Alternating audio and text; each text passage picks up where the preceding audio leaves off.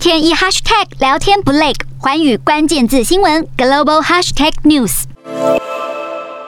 头戴安全帽并肩骑卡达恰，正式进入会谈前，东道主印尼总统佐科威带着澳洲新任总理艾班尼斯踩着竹制自行车逛逛行宫中遭。艾班尼斯就职后首度与外国领袖进行一对一会谈，坦言深耕印太是新政府未来在外交上的优先事项。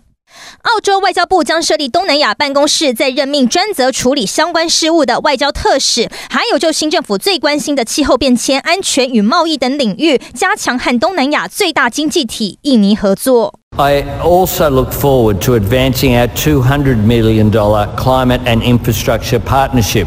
with Indonesia. 艾巴尼斯五月底才前往日本参加四方安全对话，此次随行的外长黄英贤也刚结束太平洋岛国的固装之旅。新政府上任短短两周，平跑印太地区，凸显澳洲在北京设法提高区域势力之下，越来越有危机意识。